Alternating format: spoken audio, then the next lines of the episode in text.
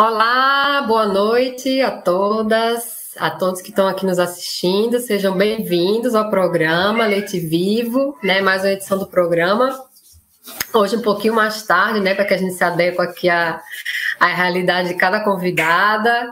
Hoje o tema é o tema que eu amo, né? Trabalho bastante no perfil. E eu trouxe uma pessoa que também trabalha bastante esse tema, estuda esse tema ama esse tema, teve muitos problemas com esse tema e a partir daí reconstruiu toda uma trajetória, né? E começou a estudar, a se aprofundar e hoje leva adiante informação que é tão importante para as famílias, né? Ainda existem tantos mitos, né, envolvendo a amamentação no contexto sono infantil. E ela faz um trabalho maravilhoso nas redes sociais. É, também na, na, sua profissão, né, como pediatra, é, escrevendo também, né, ela a Marielle, né, que é minha convidada de hoje, daqui a pouco vai estar por aqui. A Marielle Rios, ela é pediatra, ela é mãe do Bento, né, ela é escritora também, né, já tem dois livros escritos, um autobiográficos, né, sobre maternidade e vários temas interessantes, do caos ao instinto, e também um livro, né, sobre respostas sinceras para palpites chatos, né, para aquele pessoal que adora dar palpite na nossa maternidade sem fundamento, então ela traz um pouquinho de ironia e evidências científicas, né, que o trabalho dela está é, baseado nisso, né, graças a Deus, né, uma pediatra do bem mesmo, das evidências, da medicina baseada em evidências, e para mim é uma honra tê-la aqui nesta noite, né, então vou logo trazer, porque o tema dá muito pano para manga, né, a gente vai tratar de resumir aqui dentro de uma hora o que a gente conseguir falar, mas vamos lá, trazer ela aqui com a gente. Bem-vinda, Mari. Gabi. Boa noite. Boa noite. Obrigada pelo convite, Gabi. Eu fico super honrada de estar aqui. Você sabe que você fez muito, muita parte da minha trajetória, né, de todo esse, esse meu caminho, e eu fico feliz demais de estar aqui para a gente bater um papo. Também, fico feliz de ter aceitado o meu convite é, a gente sabe, né? Como mãe, sempre, ainda mais mãe em quarentena, é difícil às vezes conciliar, porque essa hora da noite, depois que as crianças dormem, né? Que a gente termina fazendo tudo que não conseguiu fazer o dia inteiro. Então, e agradeço. Tá com você em off, né? Eles ainda percebem que a gente tem um compromisso e aí a coisa se complica. É, parece que eles fazem, né?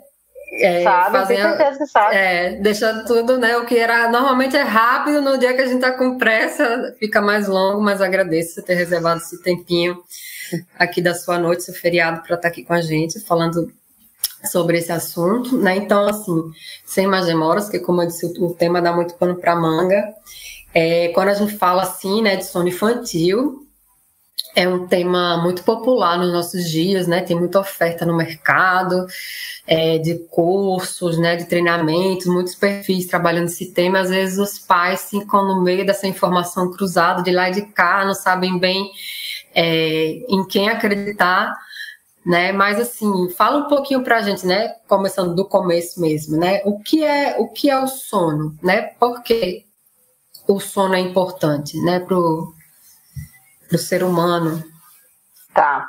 Gabi, assim, primeira coisa que eu achei importante você falar aí, né, que a gente a gente passa pelos pro, problemas da maternidade relacionados ao sono, né? Aquilo que a gente considera que é um problema, porque a gente não conhece muito bem.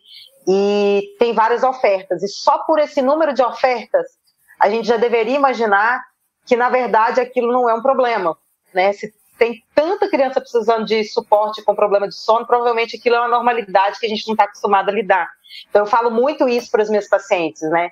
Você acha que precisa de tanto profissional trabalhando com sono, por quê? Porque, na verdade, nós estamos trabalhando com a naturalidade, tentando patologizar aquilo, né? Então, assim, eu, eu gosto de, de dizer, sempre explicar que o sono não é um estado de recarregar as baterias. Eu vejo muito isso, assim, que a gente entende o sono como um estado em que o corpo não está fazendo nada, que ele apaga, que ele recarrega as baterias e pronto. Mas o sono, ele é um ele é um, um momento extremamente complexo, né? Todos os animais dormem, alguns de forma mais complexa, outras né, menos complexa, mas todos os animais dormem. Enquanto a gente está dormindo, o cérebro faz trilhões de funções. Aliás, a gente não sabe nem muito bem tudo que o sono, né, é responsável. Então a gente já sabe hoje que está relacionado sim a descansar, né, recarregar e etc. Mas está relacionado à liberação de hormônios, está relacionado é, à memória, aprendizado, a desenvolvimento, tem muita coisa envolvida aí. Uh, então, assim, é importante a gente entender isso, né, para a gente não achar que aquela criança é, que está despertando à noite, ela provavelmente não está descansando, e isso vai levando uma coisa a outra. Então, assim, o sono é um processo biológico que, em que o corpo fisicamente diminui um pouco sua atividade muscular, óssea, mas ao mesmo tempo, lá dentro da cabeça, as coisas continuam acontecendo. Uhum. Então, assim, já, assim, porque, né, direto ao ponto, né? Acho que a treta das tretas das tretas, né? Quando a gente pensa em amamentação e sono infantil, é justamente a questão do mamar para dormir, né? Uhum. Que alguns profissionais, né, eh, fizeram o desfavor, né, de colocar na categoria de associação negativa no sono. Então a gente tem um problema aí, né, das mães que amamentam com bebês que se despertam né? E aí a culpa que recai é, na questão da amamentação, né? Porque o bebê mama. Então vamos já começar derrubando esse mitão aí. Pra... Gabi, e isso assim, é... você sabe da minha trajetória, eu não estou querendo esconder isso de ninguém, mas assim, isso começou a martelar muito na minha cabeça quando fizeram isso comigo com o Bento com um pouco mais de um mês, né? Eu digo fizeram porque eu sentia que eu realmente estava num momento muito vulnerável e que por isso eu acabava aceitando tudo aquilo que me era dito, mesmo que eu fosse uma profissional da área da saúde, né, que já lutava pela criança, né? Então, o que, o que aconteceu, assim, é que eu fui sendo influenciada de que isso era negativo.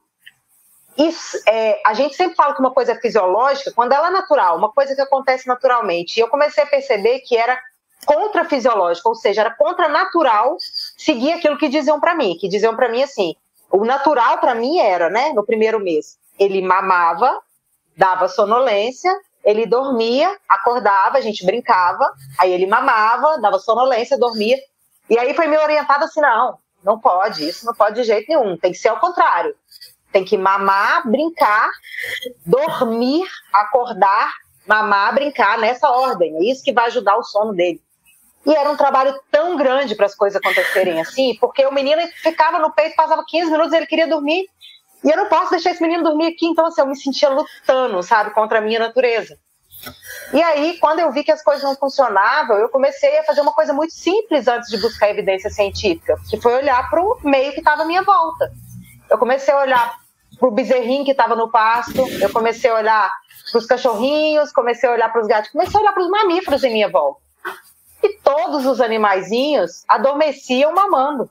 Todos eles tinham esse comportamento. Eu comecei a falar, gente, eu estou lutando contra algo que está ali, que está impregnado, né? Está tá na minha, na minha, sei lá, no meu, no meu DNA aqui. E aí eu comecei a buscar um pouco mais sobre esse comportamento. Quer falar alguma coisa? Não, não, pode falar. Achei que falar.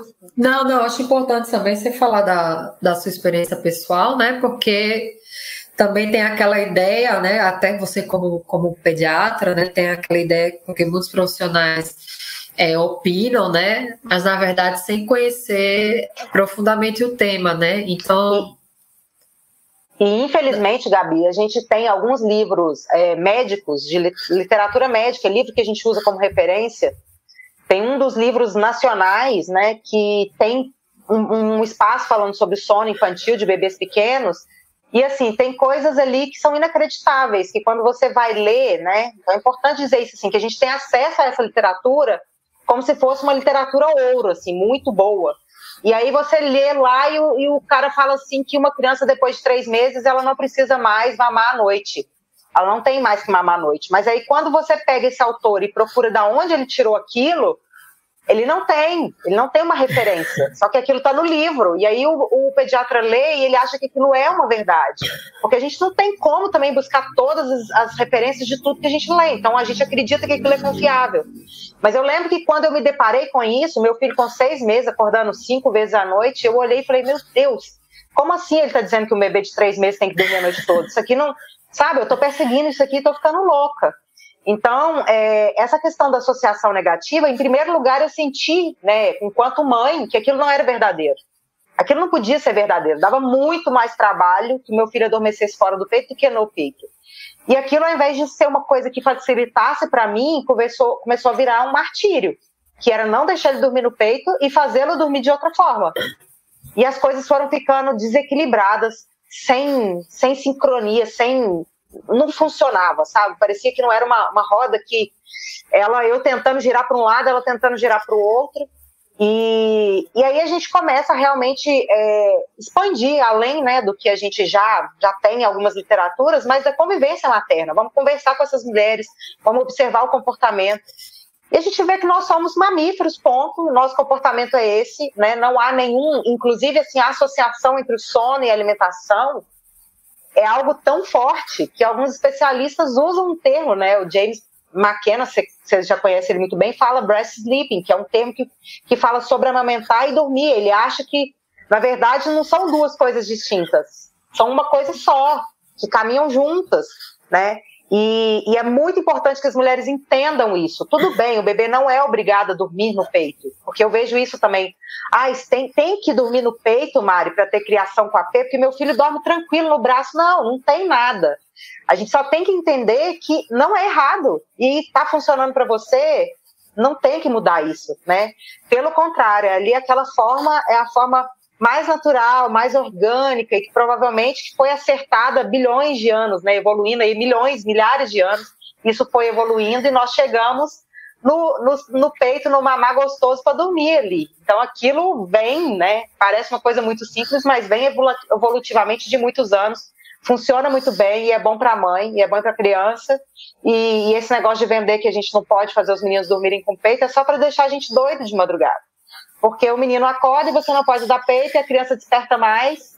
Enfim, vai virando aquele ciclo, né? Que contra fisiológico. É. Porque assim, a gente deixa de usar uma ferramenta, né, que, que tem e funciona e é rápida. Assim, pelo menos na minha experiência pessoal, meu problema era justamente quando eles não dormiam no peito, porque aí tinha que. Teve umas fases aqui de soneca que eles mamavam e não dormiam, meu Deus, era o um caos, porque eu tinha dois Sim. bebês, né? Aí tinha que inventar mil e um. Até o esquema aqui de rede, era, eu coloquei a rede de um jeito que eu conseguia balançar as duas redes ao mesmo tempo porque eram dois bebês, então para mim dormir no peito facilitava a minha vida. Graças a Deus que à noite nunca, nunca deram esse, assim, esse problema, era mais da soneca judia. É, Mas... E assim, eu, eu costumo acompanhar famílias que têm mais de um filho, então tem uma experiência e depois vem um segundo filho. É muito comum acontecer assim, do primeiro filho ser uma criança habituada a mamar, a adormecer mamando e etc. E aí vem um segundo filho que não quer esse hábito. Que tem crianças que são assim, elas largam o peito para poder dormir, uma atitude própria delas. E tem mães que se falam assim, Mari, pelo amor de Deus, era muito mais fácil, porque eu botava ali do meu lado, adormecia. Agora não, agora eu tenho que, sei lá, balançar, cantar, bater no bumbum. E as mulheres não imaginam o quanto é uma ferramenta que não veio para dificultar, ela veio para facilitar. O que veio para dificultar é esse monte de interferência externa aí, falando para a gente que isso não, não funciona, que não é orgânico, que não é funcional, quando na verdade está tirando da gente a paz e a tranquilidade de resolver as coisas muito rápidas, naturalmente e fisiologicamente. É, termina gerando um outro problema, né? Assim, né? Quando, no, no momento que você introduz, né? Algum tipo de associação vai existir, né? Porque os profissionais que chamam o peito de associação negativa colocam como associação positiva chupeta, né, é, naninha, né, objetos, digamos, que sejam externos, né, que não estejam relacionados à presença dos pais ou ao peito, mas algum tipo de associação vai haver. Né? A questão é, a, é uma escolha é, da família de qual vai ser. Né? E até e... a gente tem associações de sono, né, Gabi? Eu falo isso, a gente tem associações de sono. Pode ser que você não perceba, mas você talvez sempre durma com o mesmo travesseiro. Quando muda o travesseiro, você estranha. Você sempre coloca a perna numa posição. Tem gente que faz movimentos para dormir, para adormecer. Tem gente que só adormece com o celular, mexendo no celular na mão. Minha irmã hoje deu um depoimento disso, falando comigo: olha, eu não sei adormecer mais sem ficar bêbada de sono com o celular na mão. Então, assim, todos nós temos bengalas né, do sono. E, e para mim é muito bizarro a gente pensar que uma mãe, um peito, seja associado a algo negativo, é, mas que uma naninha, uma chupeta seja visto, não que, né, não que a naninha, por exemplo, seja um grande problema, mas assim, colocar uma, uma coisa física, né, material, na frente de uma presença materna, para mim só serve a, a, isso tudo que a gente vê por aí de chamar de independência, nada mais do que aquilo que a criança não incomode aos pais. Né? Eu vejo muito isso. Eles mascaram independência de algo que não incomode aos pais. Mas se for uma independência que incomode aos pais, também não pode. Então, assim, é, é uma lógica que não, que não tem lógica.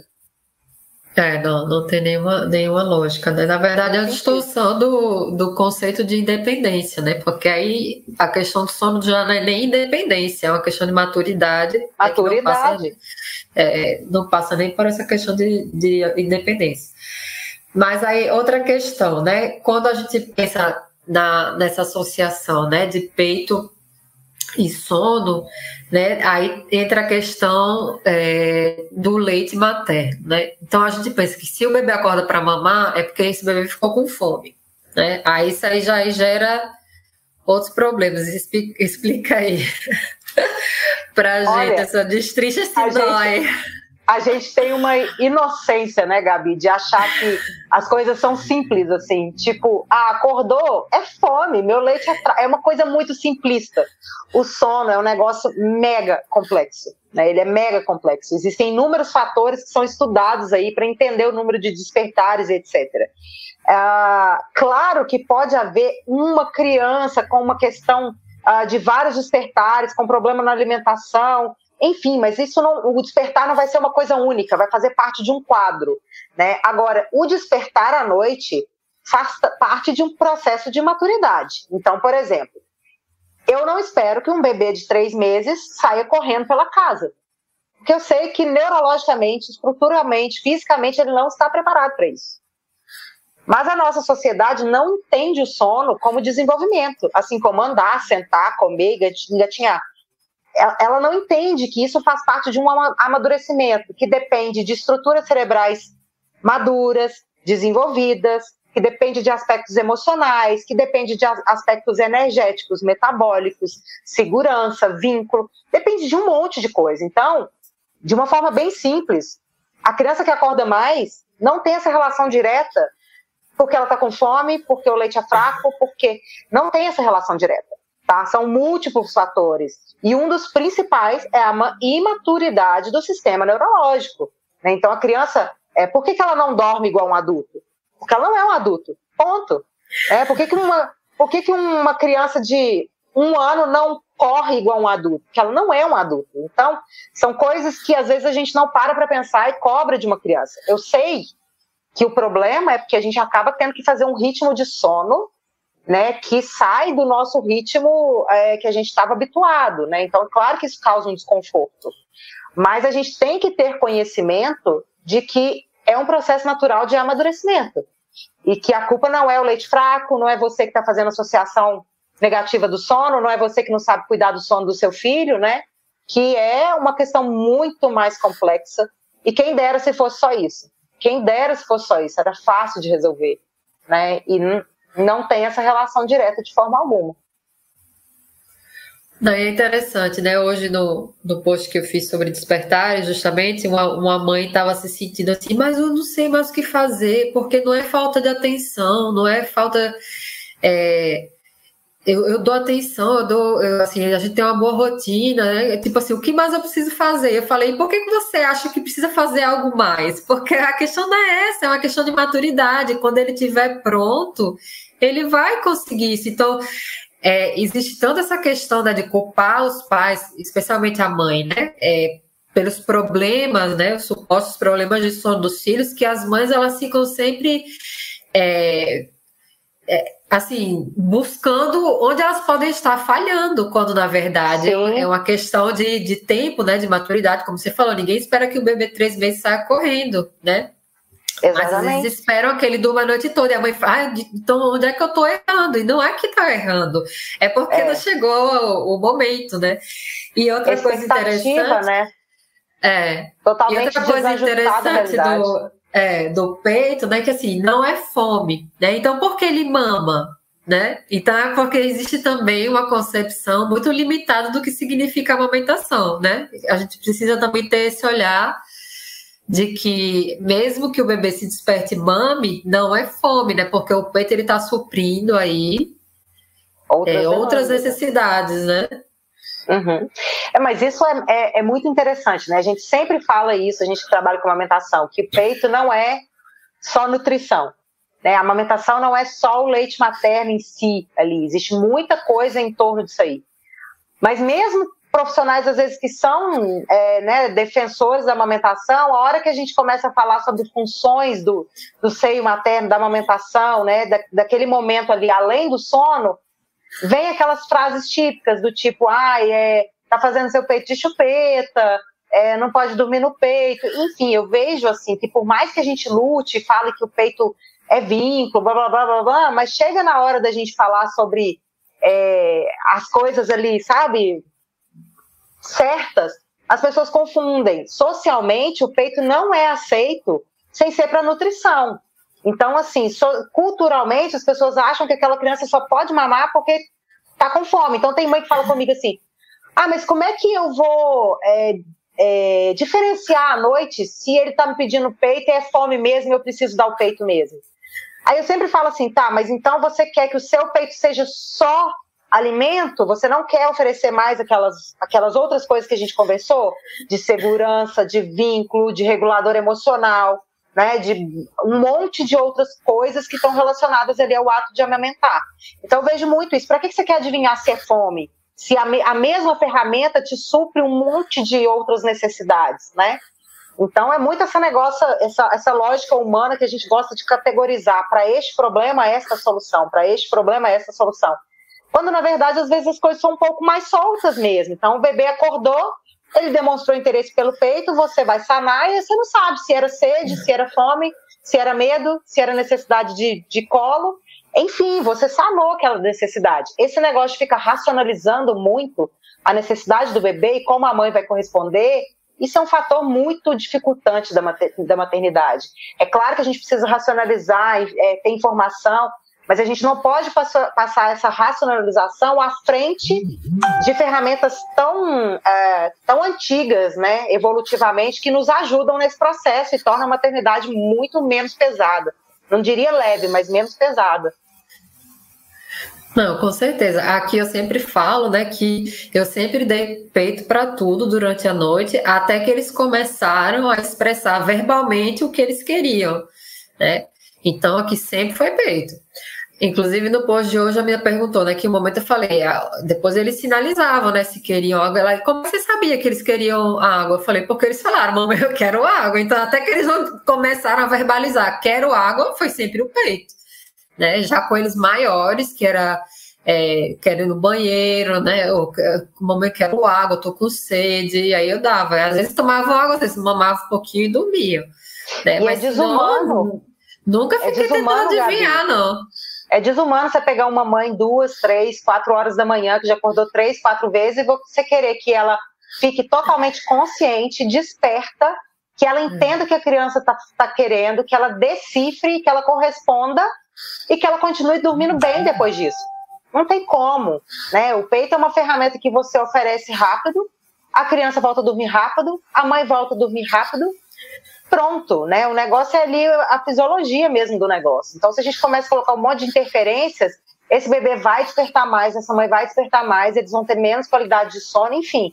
Aquela, aquela, aquele efeito bola de neve no sono, quando a gente tenta melhorar, e a gente esquece que, na verdade, depende do amadurecimento mesmo, físico, estrutural, orgânico daquele bebê. Claro que tem fatores que a gente pode melhorar, né? Mas assim, a gente esquece desse principal aí. Não tem, não tem como a gente fazer a criança. Quer dizer, até tem como a gente fazer ela avançar etapas, mas é um custo é, desonesto, né? É um custo desonesto de uma criança que é abandonada chorando, ou com essas técnicas de devolve pro berço, devolve pro berço, devolve pro berço. A criança vai simplesmente quebrando aquele vínculo que ela tem, né? Ela passa a não acreditar que aquele adulto possa corresponder adequadamente e ela deixa de solicitar não necessariamente ela deixa de acordar também. Isso é muito importante falar. Porque tem alguns estudos que fazem isso, né? Mostram que os bebês acordam, mas eles é. não solicitam os pais. Então, assim, eu vejo que isso tem a ver também até com temperamento, né? Eu tenho crianças que são filhas dos mesmos pais e que o primeiro filho às vezes despertou muito, o segundo despertou muito menos. E aí eu sempre questiono isso assim, olha, as mães são responsivas da mesma forma, deram um cuidado muito semelhante, dormiram muito próximos, por que essa diferença? Primeira diferença física né, que nós temos, um anda com 11 meses, o outro vai andar com um ano e dois meses. Mas também tem essa questão do temperamento. Tem bebês que vão acordar e já vão acordar berrando, solicitando os pais, botando a casa no chão. Tem criança que nem chora de noite, tem criança que resmunga, né? Então, assim, tem múltiplos fatores aí que tornam essa questão do sono muito mais complexa do que o, o que vem sendo dito por aí. E eu acabo achando que o que vem sendo dito tem muito mais atrapalhado essa engrenagem do que facilitado.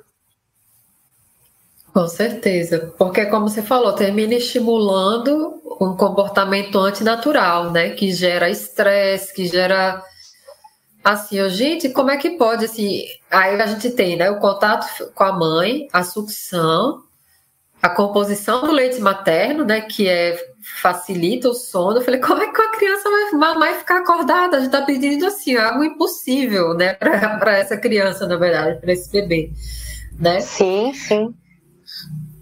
E aí, né, a gente assim, entender por que, que o bebê se desperta, né? Que não é só fome, porque isso aí, eita, muito difícil de derrubar, né? Porque é, é demais, né? E aí tem a, essa questão, né? É, depois, a, a, tá, o bebê acorda, né? Então, será que bebês que mamam no peito é, acordam mais, né?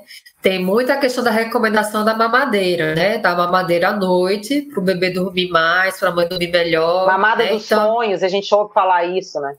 É, então aí como é que como é que fica? Inclusive tem evidência, né, sobre isso, sobre, sobre as, os pais, né, assim, eu, inclusive o casal, não só a mãe que amamenta, mas o, o casal, né, então. se, se eles dormem realmente menos, se é outro mito mais que a gente. Isso aí é muito bacana, né? Porque assim, a primeira vez que eu li esse estudo, assim, na minha cabeça eu tinha certeza que os pais, né, que amamentam, vamos dizer assim, porque né, hoje o pai tem que estar tá empenhado e, e, e, realmente fazer a parte dele também na amamentação, né, nos cuidados noturnos.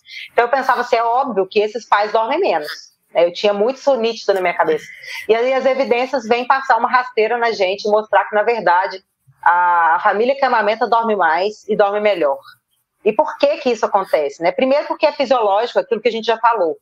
É, a mãe está ali próxima do bebê, ela tira o peito, o bebê mama, os dois voltam a dormir. Se a gente não ficar nessa neura também, porque hoje tem muito isso, né? Acordou, olha no relógio as horas, olha quanto tempo mamou, mexe no Instagram, haja tela e luz né, para ativar todo esse cérebro e depois você não volta a dormir. Mas é, num contexto né, ideal, essa mulher vai amamentar, ela não vai nem se levantar, a criança vai adormecer, ela não vai nem ver, e eles vão voltar a dormir. Então, assim, é, a Mari, eu não posso esconder que alguns estudos mostram que esses bebês tendem a acordar um pouco mais em número, né, em número de despertares.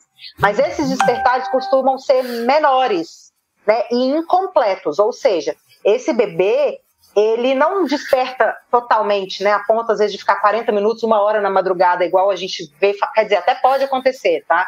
Mas, assim, é menos comum isso acontecer. Porque ele não chega a despertar totalmente, outro mecanismo ali de sucção vem ajudar a acalmar e a voltar de novo a dormir.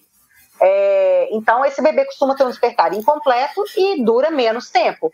Então, alguns estudos mostram que tem diferença, sim. Claro que não é uma diferença, né? Eu vou dormir cinco horas a mais, né? Mas são, é, são alguns minutos a mais, né? Então, assim, é importante que a gente é, entenda isso, né? Que apesar de às vezes a criança ter um pouco mais de despertar, e eu não estou dizendo aqui que seja uma diferença gritante, não, mas pode haver sim um aumento maior nos despertares, uh, eles são incompletos e eles são é, mais rápidos, e a gente também entender, Gabi, que o despertar ele tem é, um motivo, né?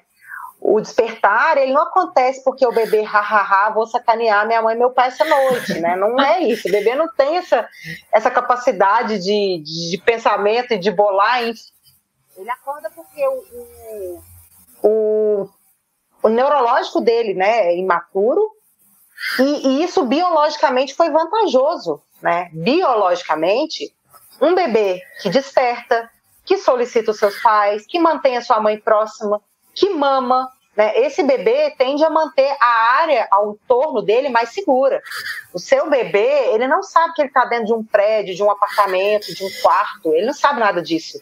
Né? Ele, ele ainda tem as marcas impregnadas lá no DNA dele da necessidade da sobrevivência, né, em ambientes que eram hostis. Então, outros animais, riscos de ser predado e etc. Então, a gente tem que entender é, essa questão, que o despertar do bebê tem uma função evolutiva de proteção, né, de manter outra pessoa próxima dele, né, de manter os riscos distantes, de perceber as ameaças, né? A gente sabe, inclusive, que o ato de amamentar, da sucção da amamentação, muda um pouco o padrão do sono desse bebê. Esse bebê tem um pouco mais de sono leve, realmente. Mas isso não é para poder é, acabar com família nenhuma, isso é uma medida evolutiva. E a gente acredita que esse é um dos fatores que faça, inclusive, que a amamentação seja protetiva na morte súbita infantil, né? Porque o sono é um sono mais leve, mais fisiológico, né?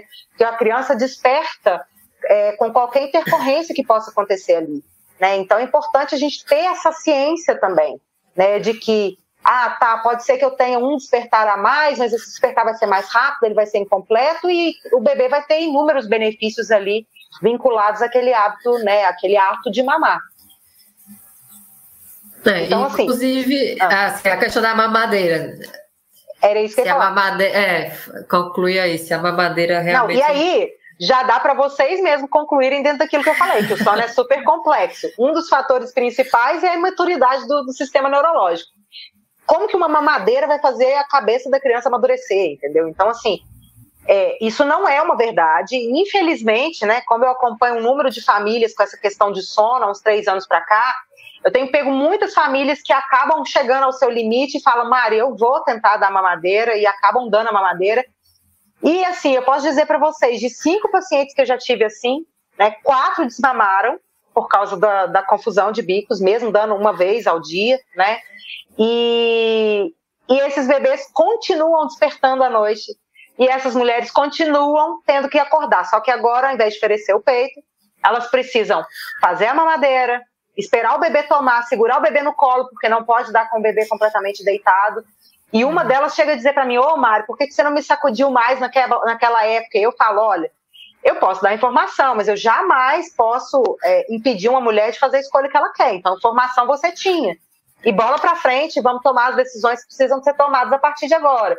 Mas é importante é, a gente tirar essa vinculação de que uma mamadeira vai resolver o sono, não vai, porque a gente já viu que o principal fator é neurológico, e o que pode acontecer é pior ainda, essa criança desmamar, essa criança é, querer outros métodos de sono que vão ser muito mais difíceis para aquela família do que o que havia, né, é, o que vinha sendo feito antes. Então, esse é um mito, assim, que realmente é, é, é, é horrível. Ele tem consequências muito desastrosas. E eu sei, eu sempre falo, falo, falo, mas eu vejo que algumas famílias ainda acreditam que a questão do sono é encher a barriga. Ah, então vai começar a introdução alimentar e ele vai dormir super bem. E aí elas dançam, porque com seis meses o negócio vira de cabeça para baixo. Aí elas é. pensam que o bebê está com alergia de alimento, que o bebê está com algum problema na digestão, que ele tem a PLV porque começou a comer, porque começou não sei o quê. E aí tirar essa associação do sono com a alimentação, que a nossa lógica é uma lógica de adulto, né? Então, é difícil mesmo. Assim, a gente vê que pode ter uma associação com a alimentação em alguns raros casos, mas aí não seria uma criança que, que só desperta à noite, seria uma criança com dificuldade de ganho de peso, dificuldade no desenvolvimento, chorosa o dia inteiro. Afinal, uma criança não passa fome só à noite, né? Ela passa fome de dia também. É. Então, não é uma criança. Isso não é o comportamento habitual e isso não é o predominante quando a gente fala sobre sono. Não, com certeza. Inclusive, eu achei engraçado porque a, a lembrança minha do, do Facebook de hoje, até compartilhei nos stories, era um, eu, eu, assim, né, reclamando que o Fernando eh, botei, era uma foto da corujinha assim, bocejando, né? Falar, ah, eu, eu levantando às 5 da manhã para preparar uma madeira para o Fernando, né? E para mim isso foi, nossa, horrível. Foi uma das piores coisas assim da minha maternidade, porque eu não sou uma pessoa de acordar cedo e para mim era uma tragédia. Porque era assim, né? Não tinha final de semana, não tinha nada. Ele acordava muito cedo, tomava mamadeira e pronto, começava o dia ali, né?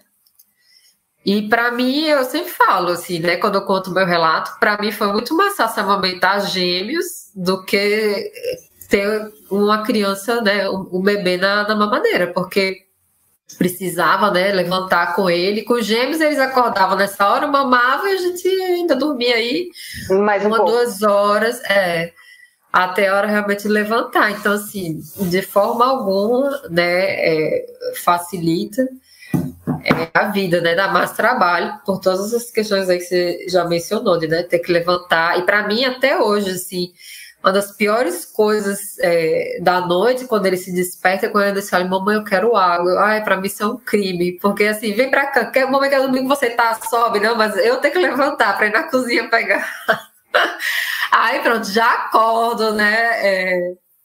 E eu Sim, e se você ainda... uma compartilhada, né? Que nem me levantava, né? Porque mulheres que levantam para amamentar ainda acordam, mas se você dorme perto, assim, nem desperta totalmente, você dorme também muito mais rápido, né? Para mim é nossa Sim. traição.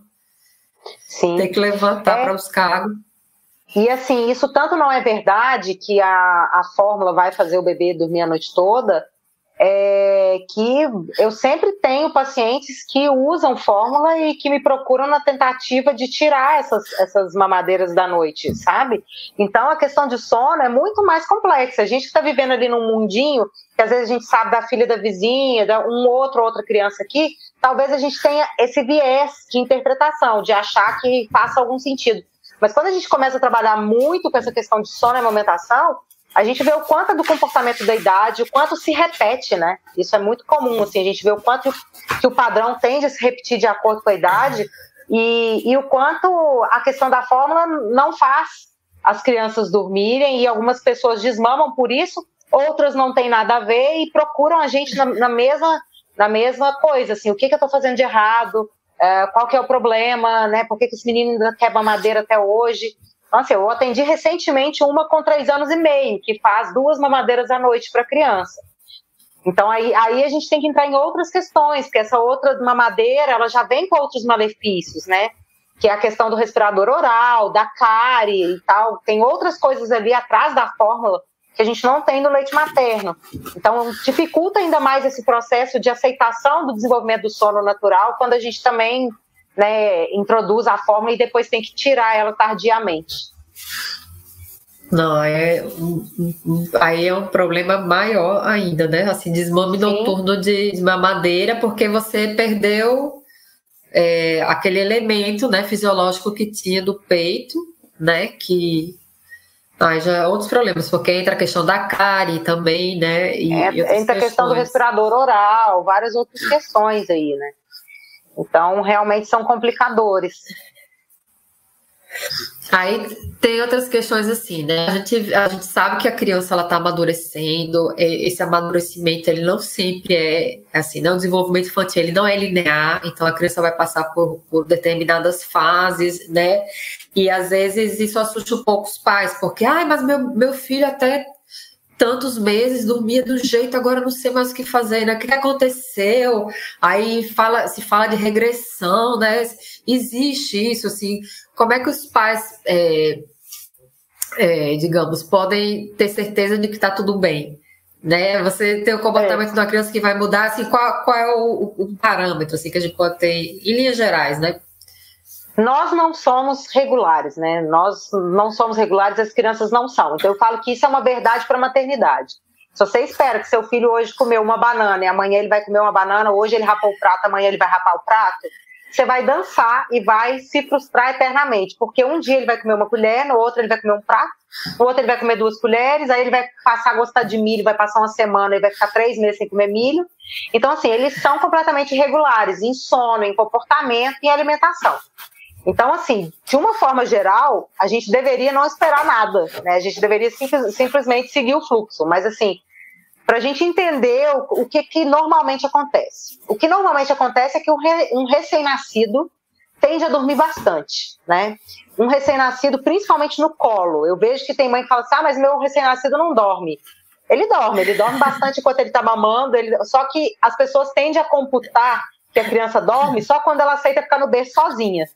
O soneca no colo, mamando, balançando, isso parece que não serve, mas na verdade qualquer sono é sono, né? E, e o recém-nascido tende a dormir muito, ele não tem muito relógio biológico ativado, então ele não sabe muito bem o que é dia, o que é noite, então talvez ele acorde um pouco mais à noite, talvez ele dorme um pouco mais de dia, não tem uma ordem muito certa. O certo é que à medida que ele vai crescendo, as coisas vão mudando, o ciclo de sono vai mudando. E essa criança começa a entender melhor o que é dia e o que é noite, e não significa que ela vai dormir a noite toda. Entender o que é dia e o que é noite significa só que ela vai dormir mais horas à noite do que horas de dia. Mas não significa que ela não vai ter despertares de noite. Então a criança passa ali com dois, três meses a dormir um pouco mais é, horas à noite do que de dia. E até mais ou menos dois, três meses, é, tem muitas crianças que conseguem emendar ciclos um, um, pouco mais de ciclos, ou seja, elas fazem três, quatro horas, alguns fazem até muito mais. Já tive paciente fazer sete horas com dois meses, já tive paciente fazer dez, doze horas com dois meses, sem nenhum treinamento nem nada, amamentando e livre demanda. E aí os pais criam uma expectativa de, ah, o sono não era tão problemático assim, as pessoas reclamam muito à toa. E aí chega os três, quatro meses, próximo, né, mais próximo dos quatro meses, que é o que o pessoal chama de primeira regressão do sono. Então, assim, é comum o bebê acordar é, à noite desde sempre? É comum. Mas pode ser que seu bebê tenha um pouco mais de horas seguidas de sono à noite, até três, quatro meses. E aí, quatro meses falam da regressão de sono, mas eu, particularmente, odeio esse nome, porque ele diz como se o bebê estivesse é, andando para trás. E, na verdade, não é. Para a criança evoluir o sono, ela tem que passar por aquela fase. Né? Nos quatro meses, começam a, ser, a surgir, é, porque assim, a gente dorme em ciclos, né? Então, de forma bem simplista, sono profundo, sono leve, breve despertar, sono profundo, sono leve, breve despertar. E, e à medida que a gente vai né, avançando ali os meses, com quatro meses, esse sono profundo, que tinham só duas subfases, ele se divide em quatro subfases. E essas subfases, elas são diferentes, e mesmo sendo dentro do sono profundo, algumas subfases que surgem, elas são de sono um pouco mais leve. E isso faz lá aos quatro meses com que o sono mude a arquitetura. E o bebê comece a acordar um pouco mais, às vezes ele demora a deixar ser colocado no berço, antes ele era transferido com maior facilidade, então com quatro meses tem essa dificuldade de transferir, de dormir sem ser no colo, né? Claro que tem alguns bebês que muito antes disso, por causa da esterogestação, mas nessa fase em específico por isso. Surgem subfases do sono profundo que dão uma superficializada no sono. Então é difícil transferir e esse bebê vai ter um número maior de despertares. Então, assim, para essas famílias que o bebê dormia 6 horas, 10 horas, ele começa a despertar é, cinco vezes à noite, seis vezes à noite, esses pais acham que fizeram alguma coisa errada. Né? Acham que é cólica, que é alergia alimentar, é, que é refluxo. É, enfim, e, e aí esse, essa, essa questão do sono ela não volta a ser tão mais linear assim como foi nos primeiros quatro meses. Com seis meses tem o que o pessoal chama de segunda regressão de sono, né, que a gente ainda não tem um mecanismo muito bem esclarecido, mas a gente acha que se deva ainda pelo surgimento dessas fases. Uh, não que a introdução alimentar cause, né, mas ela é mais um fator diferente que está acontecendo ali, mais uma mudança de desenvolvimento que está acontecendo ali. A angústia da separação pode começar nessa fase, né? Então, o bebê começa uhum. a ter uma percepção de que ele é uma pessoa e que a mãe é outra. Então ele precisa checar que a mãe está ali a todo momento, que ela não vai se distanciar, que ela existe. Né? Então existe um outro momento de número de despertares aumentados entre seis e nove meses. Mas isso também não é matemático, sabe? Então, assim, eu não gosto dessas tabelas. Ah, é quatro meses uhum. primeira regressão, seis meses segunda regressão, nove meses terceira regressão. Isso deixa as mães é, desconectadas com a criança, porque é a criança que vai ditar qual momento que ela está passando. Então, você entender que não é linear e que você vai passar por momentos muito difíceis e momentos menos difíceis, esse é o primeiro passo, né? Para você não ir com expectativas erradas, não pisar em falso, saber qual é o terreno que você está lidando e principal, saber que isso passa. Porque se isso são fases, né, momentos de adaptação e de mudança do sono, isso passa. Pode ser que seu filho comece a dormir a noite toda com seis meses, com nove meses, né, com um ano, com um ano e meio, com dois, com três, com quatro e com seis. A gente tem crianças sem distúrbios de sono que vão dormir a noite toda com seis anos. A grande maioria fica ali entre dois, três anos de idade. Né? Mas assim, a gente tem algumas crianças que vão despertar à noite em menos vezes, mas ainda vão despertar um período maior. Então a gente precisa ter esse ajuste de expectativas do que, que atualmente acontece em bebês. É, geralmente amamentados e correspondidos. Isso tudo que eu estou falando são crianças correspondidas, né? Que não tem nada de errado. Eu vejo muito isso assim. Ah, você é uma mãe muito responsiva, por isso que seu filho acorda tanto. Como assim? Né? Como assim eu, eu, eu atender o meu filho, isso é um problema? Então, certo é eu negligenciar, eu abandonar, eu fazer ele desacreditar em mim, na nossa relação? Né? Imagina você como um ser que não sabe, você não sabe, igual seu filho, não sabe buscar um copo d'água, não sabe fazer nada, não sabe abaixar a própria roupa para fazer xixi. E aí você vira e fala, não, não vou te ajudar. Né? Então, assim, é, é, um, é de fato uma negligência. Né? Então, assim, não tem como. Tem pacotes aí da maternidade que não contam para gente, que vem acoplado e que o ajuste de expectativas é sempre muito bem-vindo para que a gente não caia nessas ciladas de achar que tem algo errado e que se hoje dormiu seis horas, amanhã vai dormir nove. O Bento, para você ter noção, Gabi, ele, ele me surpreendeu. Eu esperava que ele fosse, eu estava preparada para ele dormir a noite toda com dois anos e meio, três. Ele dormiu a noite toda com um ano e seis meses. No dia que eu publiquei do Caos ao Instinto, o Bento dormiu a noite toda. Você vê o tanto que às vezes tem relação com a nossa, né, com a nossa mente. E, e assim, eu não esperava que ele fosse continuar dormindo. Daí eu falei com meu marido, olha, não conta para ninguém, não se anima, porque amanhã ele vai despertar muitas vezes. Isso não aconteceu. E na noite anterior, a noite que ele dormiu a noite toda, ele tinha despertado seis vezes. Eu jamais imaginei. Eu fui pega de uma surpresa assim muito grande. É claro que tende a ir diminuindo despertar até, até né, desaparecer. Mas isso não é tão linear como a gente imagina. Não é um gráfico lindo, maravilhoso. Né? É um ser humano com as suas necessidades que mudam a cada dia, com seu amadurecimento que muda a cada dia. Né? Então, assim, um dia o bebê senta na cadeirinha de alimentação e ele está caindo, você não pode dar alimento. Dois dias depois você bota ele lá e está sentado de boa. Então a gente tem que entender que essa maturidade ela pode acontecer de forma irregular e até abruptamente.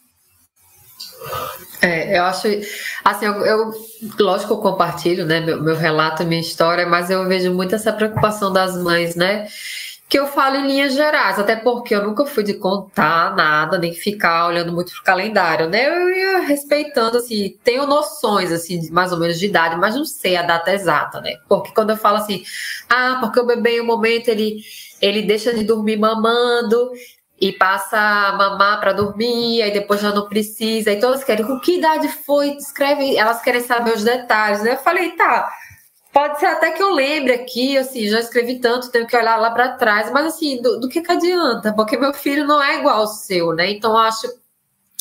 É aquela questão de sempre querer comparar, né? Para saber se meu filho tá bem, se, se, se tá normal, quanto tempo mais eu vou ter que esperar. Tá acabando meu sofrimento. É assim, quando, por exemplo, você está dando seu, é, o relato, né? Bento anos seis meses. Aqui foi depois dos três anos e bem mais para lá, né? A gente foi levando um dia de cada vez, né? Eu nunca pensei, quando eles tinham dois meses, eu não fiquei pensando, ai, quanto tempo será? Entendeu? Sei lá, fui vivendo um dia de cada vez, porque eu achei engraçado que uma mãe comentou, ai, se, se, se a eu de hoje tivesse contado para mim a eu puérpera que eu ia ter que esperar uns cinco anos para os meus gêmeos dormirem, acho que eu tinha surtado. Mas é isso, a gente vai levando o dia de cada vez e olhando para a criança, né? Falar, ah, se tá, se tá despertando é porque ainda precisa, né? Quando eles pararam de precisar, eles não acordaram mais e eu não tive que fazer absolutamente nada. Eu tive que esperar bastante. Outras mães vão esperar bem menos, né? Uhum. Mas eu acho interessante essa, essa perspectiva, né? Porque a gente pensa é, que é um problema da criança, não é, né? É, às vezes é um problema para o adulto, como você falou, né? Porque a gente tem que se adaptar, né? adaptar nossa vida a, ao bebê, né? A imaturidade, tudo que se desprende é, daí, né? Também não é, é Agora a gente fala assim desde essa perspectiva, né? Às vezes vem a crítica de que a gente está romantizando o cansaço materno, né? Que também não, não é bem isso, né? Eu não, eu não assim. Se eu pudesse ter escolhido, claro que eu queria um bebê que já nascesse dormindo a noite toda, né? Ninguém vai escolher, né? Ninguém, assim, não acha bonito. Ai, ai, que, ai, que maravilha, né?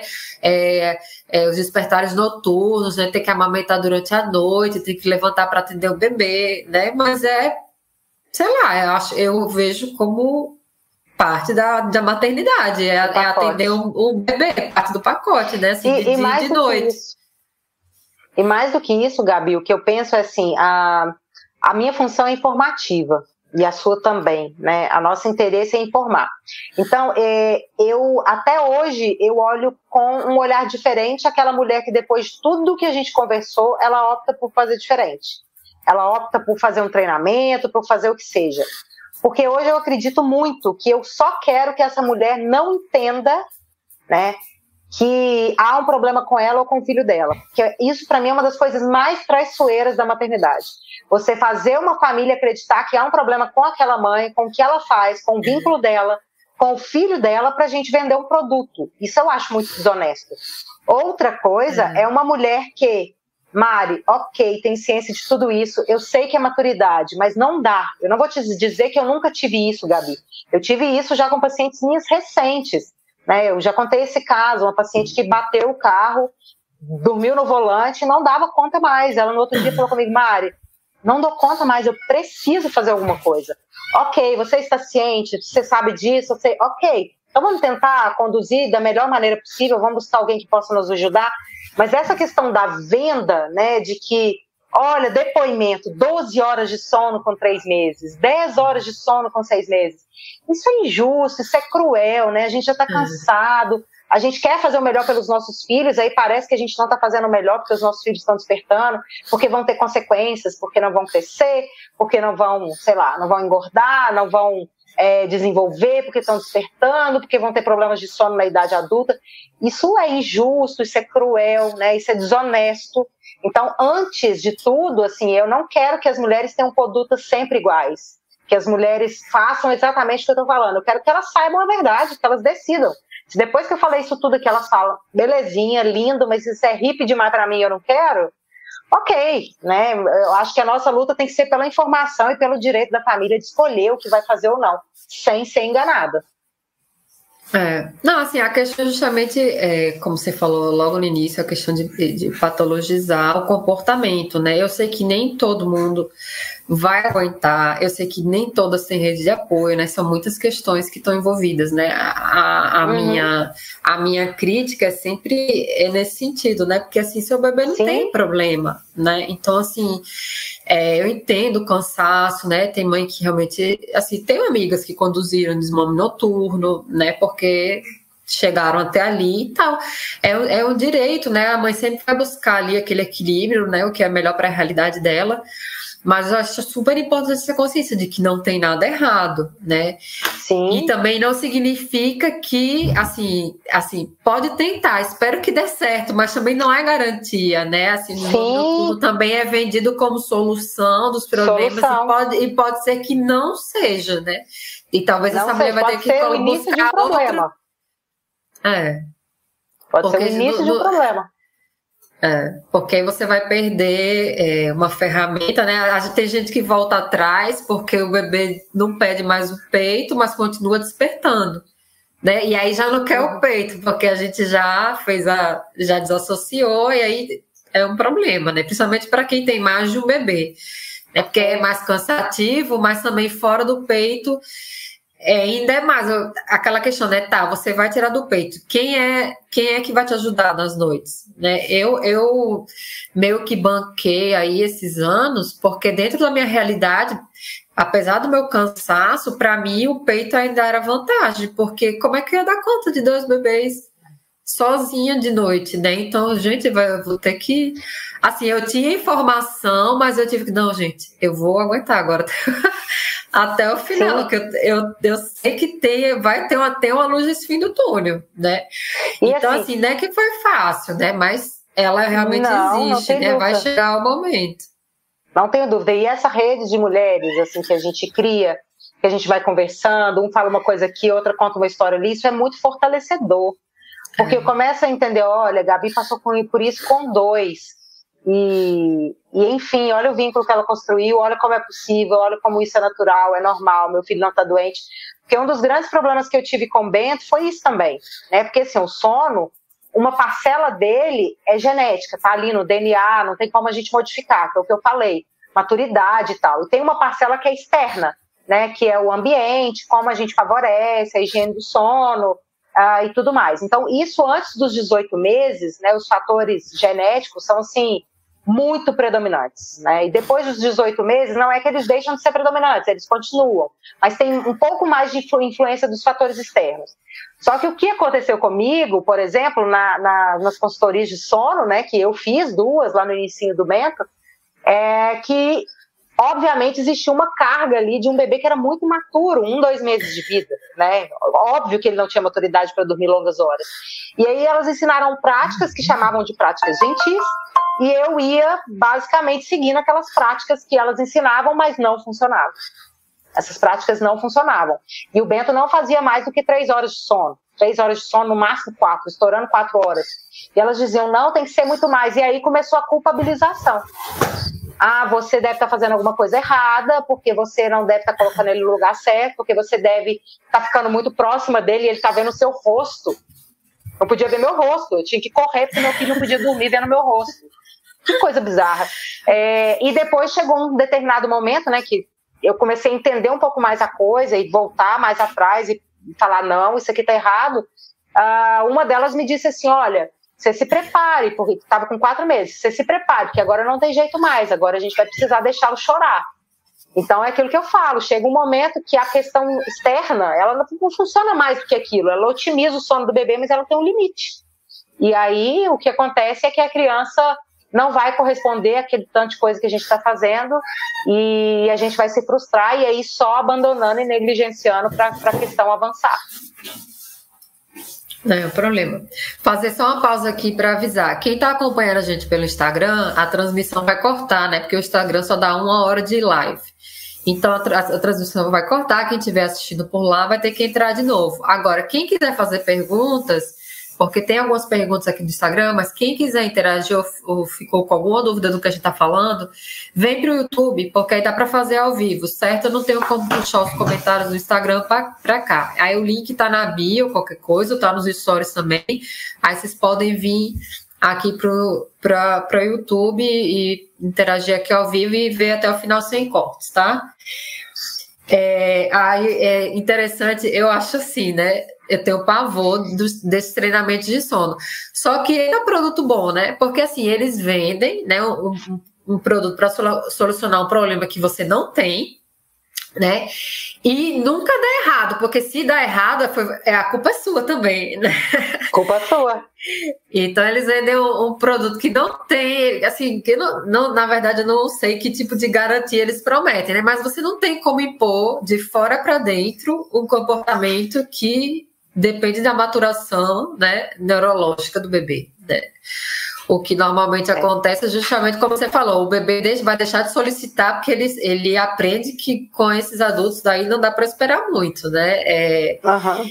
Eles não vão, eles vão continuar despertando, né? Porque na verdade os despertares noturnos a gente é, conserva, né? A vida toda, ninguém dorme a noite Sim. toda, assim, literalmente, né? A gente acorda para ajeitar as cobertas, né? É, se o marido mexe na cama, a gente acorda, ou se chove forte, o gato mia lá fora, né? Muitas coisas vão gerar é, despertares, né? A diferença é que a gente consegue voltar a dormir, né? E o bebê precisa de ajuda. E às Agora, vezes você recorda, né? É, às vezes é, é, a gente dependendo não, não lembra, né? Agora você mencionou no momento assim coisas que poderiam ser feitas para favorecer, né? Não né, deixando o treinamento de sono de lado, mas você falou da questão da higiene do sono, né? Então, assim, de forma geral, né, que, quais são erros comuns que os pais cometem, né, e que deveriam ser evitados se nós queremos ter um sono de melhor qualidade, por exemplo, com os bebês? É, a primeira coisa é a gente aprender a ler as crianças, né, e não ler tabelas. Então, eu vejo muito isso. Ah, tem que fazer é, quatro sonecas, cada uma tem que ter pelo menos uma hora, algumas falam duas horas. Esses dias uma mãe me mandou uma mensagem perguntando o que ela fazia, porque ela não sabia mais o que fazer, que a filha dela tinha que fazer três sonecas, eram duas de 40 minutos e uma de duas horas e meia. Que ela conseguia fazer uma de duas horas e meia e que as outras eram só 40 minutos e que tinha que ter pelo menos uma hora e meia, duas horas. Eu falei, meu Deus, pega um terço e agradece, porque meu filho nunca fez uma soneca de duas horas e meia. Então, assim, a primeira coisa é a gente aprender a ler as crianças. Quando a gente respeita o hábito de sono deles diurno, a gente tende a ter um hábito noturno também melhor. Então, nada de forçar sonecas, porque se você força sonecas, às vezes a criança é, vai descontar aquilo à noite. Então, ela, ah, não, eu quero fazer eu tenho que fazer seis sonecas, mas seu filho biologicamente está programado para fazer quatro. E aí você força aquilo, isso pode impactar no sono à noite. Da mesma forma que seu filho está programado para fazer quatro sonecas, mas você quer fazer só duas porque na tabela está mandando fazer só duas. Isso também vai impactar no sono noturno. Então, prestar menos atenção em tabelas e prestar mais atenção na criança. Quando foi que nós precisamos ler tabela para aprender quando as, as nossas crianças estão com sono? Então, é um mecanismo de aprendizado. Pode ser que nos primeiros dias eu não entenda muito bem o que é sono, mas a partir do momento que eu lido e correspondo, eu vou afinando esse rádio, vou sintonizando e vou começando a aprender melhor aqueles sinais. Né? Então, respeitar o sono diurno, respeitar as sonecas da criança, sem tirar aquelas sonecas que ela quer e sem botar sonecas que ela não quer, já é um grande passo. Né? O segundo grande passo é, é ter uma organização no seu dia. Eu tenho um pouco de preocupação com essa palavra rotina, porque a rotina hoje se associou a relógio. Né? Fica parecendo que a criança é um mini executivo, que às 9 horas faz isso, às 10 e meia faz aquilo. Enfim, isso é um saco, é um saco até para mim, que não gosto de ter um dia a dia assim, imagino para uma criança. O que acontece é que o dia organizado, ele deixa a criança mais à vontade, né? Assim como para gente também. Então, por exemplo, é, eu falo isso com as minhas alunas do meu curso, né? Se eu trabalho numa empresa há 10 anos, eu já sei ligar aquele computador, eu sei como imprimir, eu sei como fazer o relatório, eu faço um trabalho em 40 minutos. Se eu sou promovida e vou para uma outra empresa, né, que eu não sei nem ligar o computador, eu não sei como digitar, não sei qual impressora. Às vezes eu vou demorar aquele relatório que eu fazia em 40 minutos, eu vou fazer em 4 horas. Até eu me habituar com aquele sistema, com aquelas pessoas, com aquele ambiente, né? E quando a gente fala em rotina para bebê, na verdade a gente está falando isso, é do dia previsível, é a criança se habituar com o ambiente, com as pessoas, com a casa, né, com aquela sequência, né, com as necessidades, com demonstrei necessidade e fui correspondido. Então ter essa lógica né, de atender as necessidades da criança, de deixá-la confortável, ambientada, isso também é importante. Um dia muito estressante, sabe? O dia inteiro, cada, cada dia de uma forma ah, completamente diferente. Um dia fez o almoço, um dia, sei lá, deu uma fruta de forma muito. Não que a gente não possa variar de vez em quando, mas sim de uma forma muito brusca. Todo dia o bebê vive uma experiência totalmente diferente em casa, né? Um dia faz dormir de um jeito, um dia faz dormir do outro, um dia faz dormir de sei o quê. Isso deixa o cérebro da criança um pouco é, desambientado. Então, a gente tornar o dia um pouco mais previsível, mais sequenciado, isso relaxa a criança, porque ela sabe, sabe que não vai ter muita surpresa ali. Outra coisa, você pode me interromper, tá, Gabi, se quiser. Tá, tá, pode falar. Outra coisa é a, a questão da ritualização que na verdade nada mais é do que a sinalização para a criança de qual é o próximo evento que vem ali. Né? Então não precisa fazer nada escabroso, né? Uma hora com música, massagem relaxante. Não, não é isso. Você pode fazer um negócio de 10, 15 minutinhos, que seja para sinalizar para aquele bebê que a hora de dormir está chegando. Né? Então, assim, ah, é, é, meu bebê dorme 8 horas, então até 7 horas a casa está toda acesa, todas as luzes brancas ali na, na cara da criança, tela ligada, gente gritando, né? O corpo humano ele precisa diminuir na energia para a criança entrar no sono. Então a gente tem que propiciar esse ambiente. Então, final do dia menos luz, né? Porque a luz branca ela estimula o olho, estimula a retina, que vai mandar o sinal lá para o cérebro, que vai produzir substâncias que vai deixar essa criança eufórica. Até nós adultos é por isso que a tela atrapalha no sono, é por isso que o celular atrapalha no sono. Então a gente diminuir essa exposição às luzes, deixar a casa um pouco mais tranquila, né? Ah, mas se não tem tela, o que eu vou fazer? Bota uma música mais tranquila, brincadeiras mais manuais, com menos som, né? Uma leitura de livro. Esse momento é um momento mais acolhedor. E depois, próximo ao horário de dormir, a gente vai fazer uma coisa que seja um passo a passo, assim. A gente faz um banhozinho relaxante, com menos luz, com uma musiquinha, troca roupa, já amamenta sempre no mesmo lugar. Isso faz o bebê entender que chegou a hora do soninho, né? E entender também que esses rituais não podem ser rígidos, porque o bebê vai modificar e você vai ter que modificar esses rituais. Então, isso vai ser de acordo com a idade do bebê.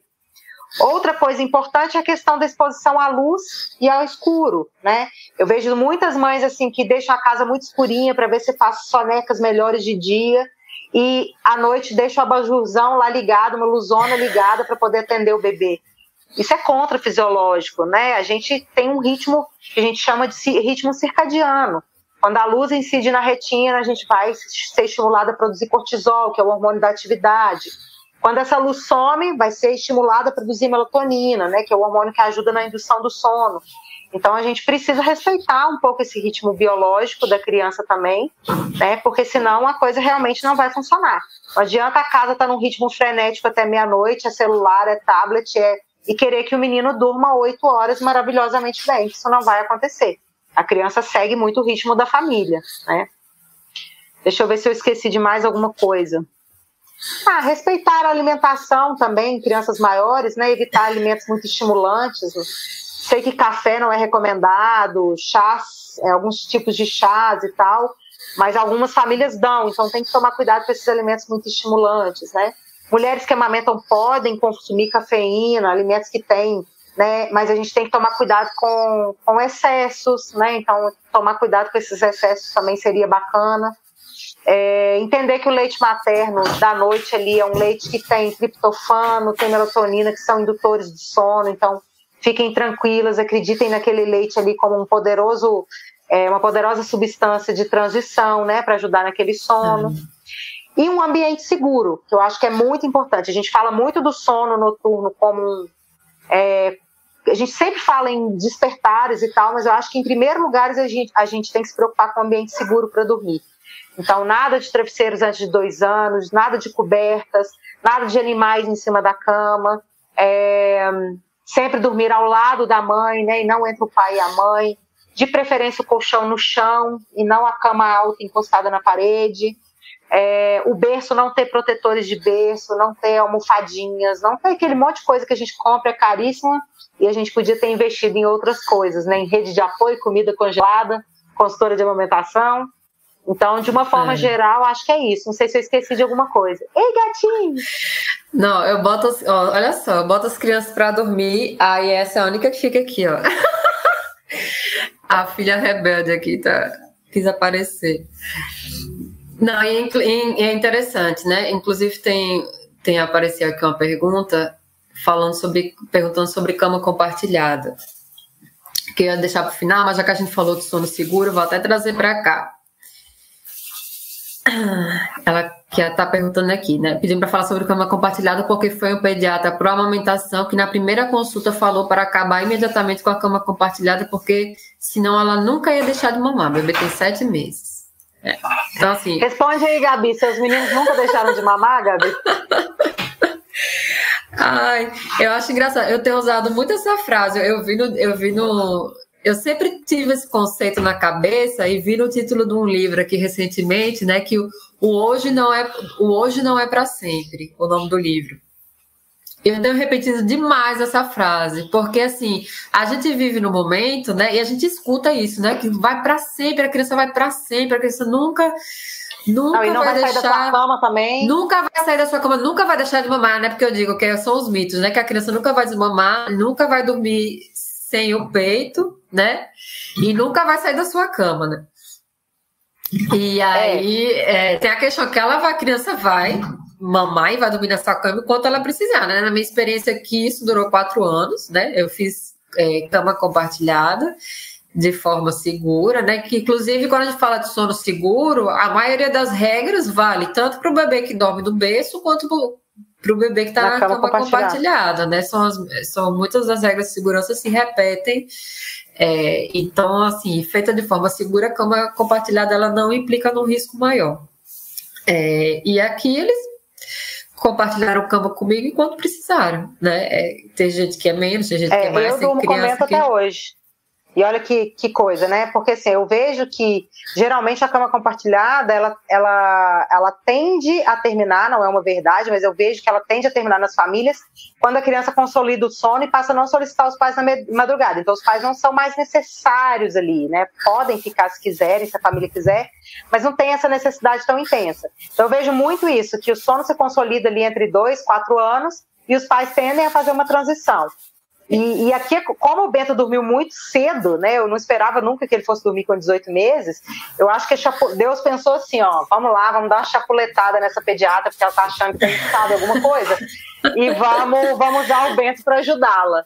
E aí ele veio com essa missão de me ensinar. A hora que eu aprendi, ele passou a dormir a noite toda. Foi um negócio muito incrível, assim. Quando eu finalizei o livro, que eu aprendi que não adiantava lutar contra aquilo tudo, as coisas fluíram. E eu não saí da cama dele né? Porque ele nunca dormiu na minha cama. A gente fez uma cama montessoriana grande e eu sempre dormi lá no ambiente dele, porque eu achava que era mais fácil, inclusive, para ele associar aquele ambiente como o ambiente dele. E eu não quis sair, porque é, é uma coisa que me favorece, é uma coisa que aqui em casa funciona muito bem e eu não sei quando eu vou sair, né? Porque eu ainda vejo que por mais que ele não desperte à noite, é uma coisa que ele ainda é muito novo e ele ainda me solicita quando ele acorda de manhã. Ele acorda já muito assustado, numa busca muito grande. Ele não tem maturidade de entender que eu estou no quarto ao lado, de ir caminhando. Então, aqui em casa, a, a, a não amamentação noturna, né, o desmame noturno natural, que é o que aconteceu aqui, ele não foi ah, motivo para sair da cama compartilhada. E assim, o, o Carlos Gonzalez mostra uns estudos bem interessantes num curso que eu fiz dele de sono, é, mostrando né, as idades que normalmente as crianças saem da cama. Porque no, no Ocidente, é, a gente tem muito isso de querer que as crianças saiam da cama, mas no Oriente tem muito hábito das crianças dormirem com os pais, né? Então eles conseguem trazer estudos mais interessantes, assim, que existe uma, uma boa parcela de crianças que entre 3 e 4 anos vai sair da cama dos pais naturalmente, depois existe outro, outro pico de crianças que vai sair próximo dos seis anos. Então, enfim, eu penso que a gente tem que viver um dia de cada vez, como você disse aí, muito bem falado, nada é para sempre. Né? E enquanto as coisas forem funcionando e a gente vê que o mais frágil, que é o bebê, ainda precisa daquela demanda, a gente, dentro da nossa responsabilidade de adultos, tentar corresponder Uh, ou quando aquilo atingir um limite, né, que você achar que aquilo não estiver saudável de alguma forma, é, a gente tentar conduzir da melhor forma possível. Eu vejo que depois de três anos é muito mais fácil essa condução, assim, da, da retirada da cama compartilhada, que a criança já tem uma compreensão maior, já tem outras necessidades, dá para conduzir isso muito melhor, muito mais fácil. Mas respondendo a pergunta, isso não existe, né? A cama compartilhada, ela não atrapalha a amamentação, ela favorece, ela traz vários outros benefícios e, e existem muitos mitos aí em volta dela.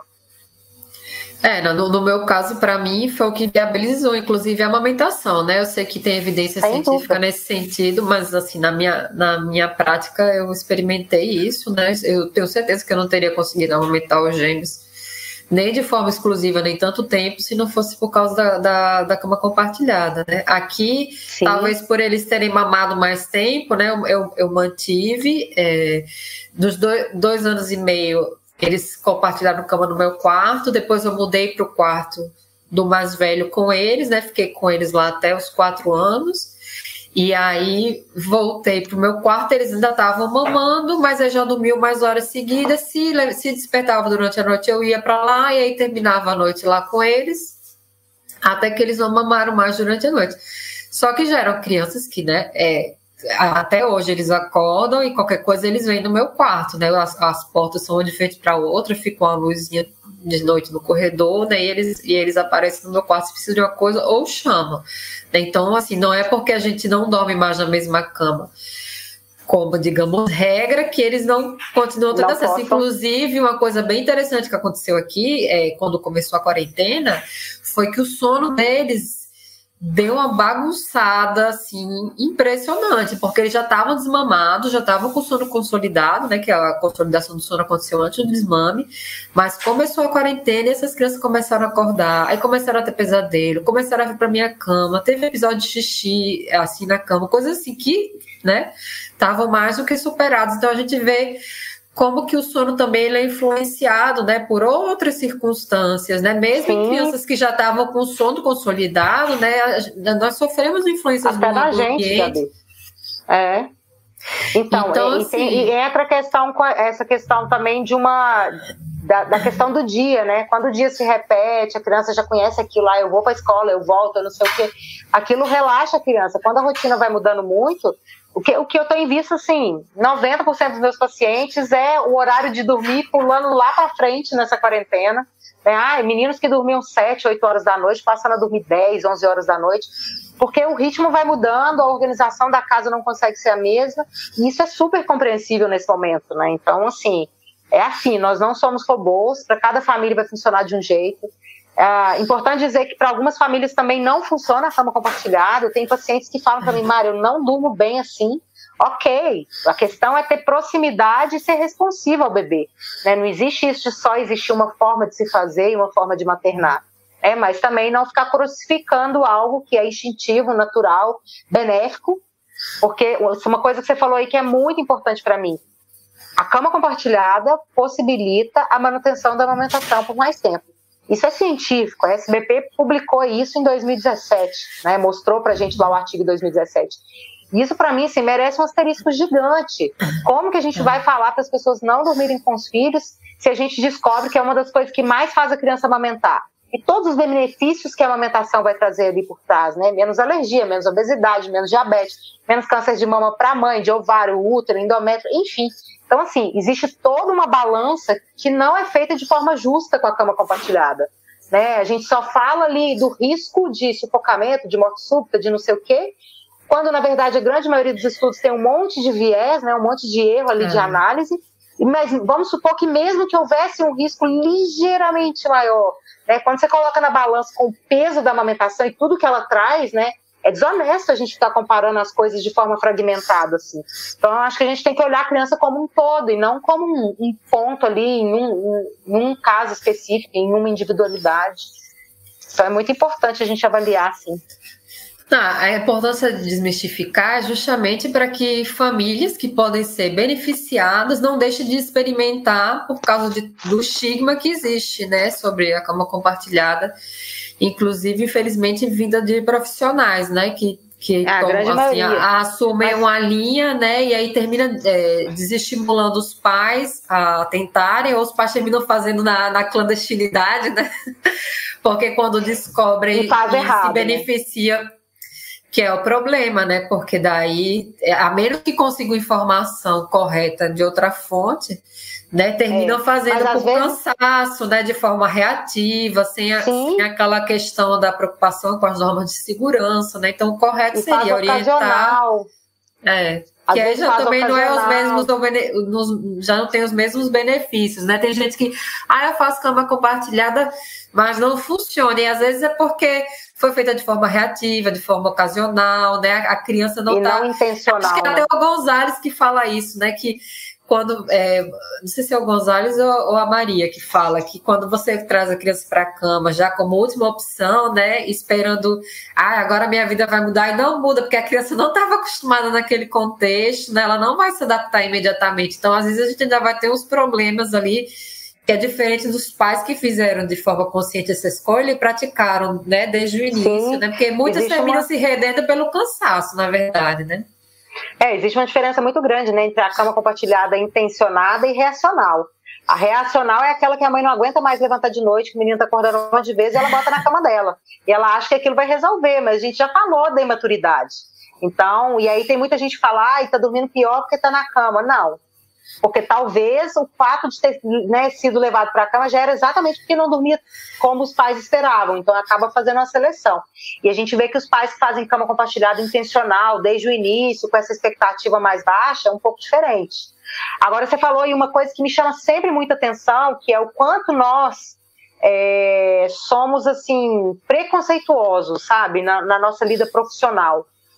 Porque, tá, é, na pediatria existem algumas evidências que eu já comentei aqui, que são evidências cheias de viés, de erro de interpretação, falando que a cama compartilhada elevaria o, o risco de, de, risco de morte súbita. Tá? A gente tem esses estudos lá que tem erros, etc.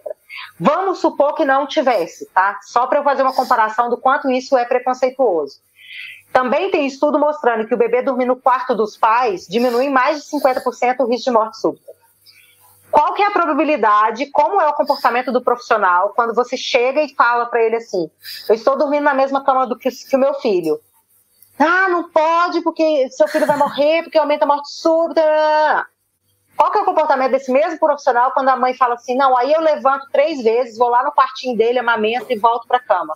Qual a chance desse profissional falar assim: ah, mas não pode porque tem que colocar o berço no seu quarto, porque diminui a chance de morte súbita? Ele não tem o mesmo tipo de reação.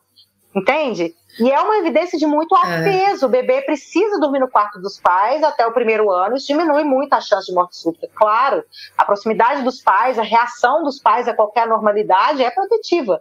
Né? Então eu falo que a gente é muito preconceituoso e seletivo. A gente dá valor a uma informação que a gente quer que tenha valor, né? dentro de uma cultura que a gente construiu aí. Mas não faz sentido algum.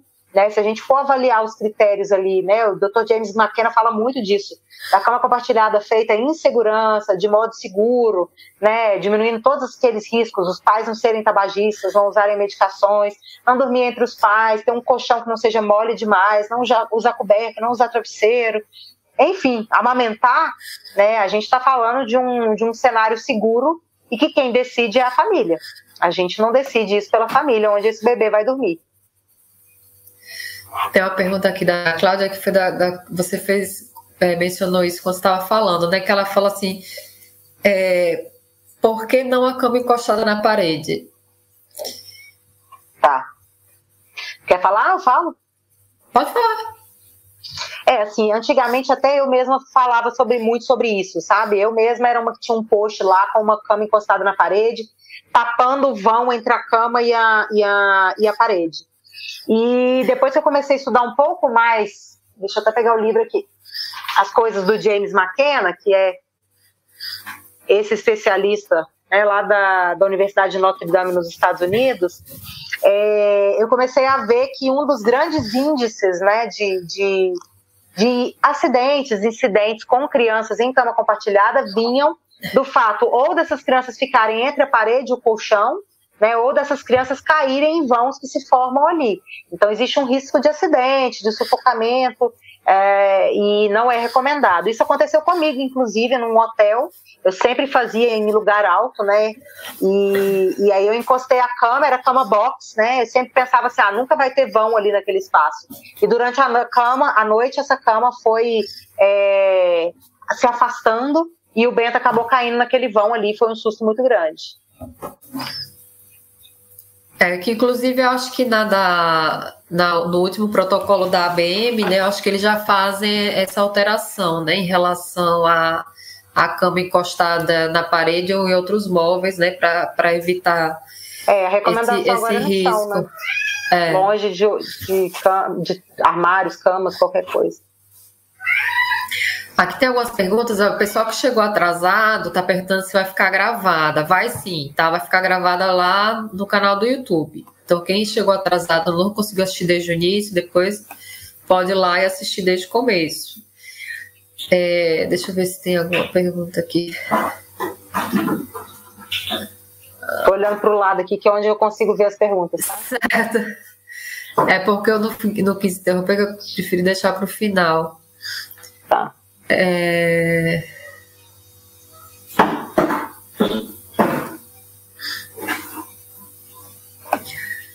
Falando aqui sobre treinamento de sono, né? Que você até falou, né?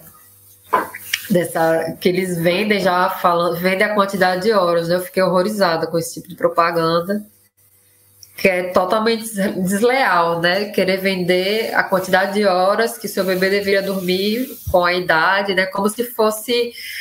É, como troféu. se fosse assim, é um troféu, gente, assim, e coisa que provavelmente você não vai conseguir, porque ele não tem idade para isso. Aí os pais ficam se sentindo um lixo, né? Porque não conseguem. É.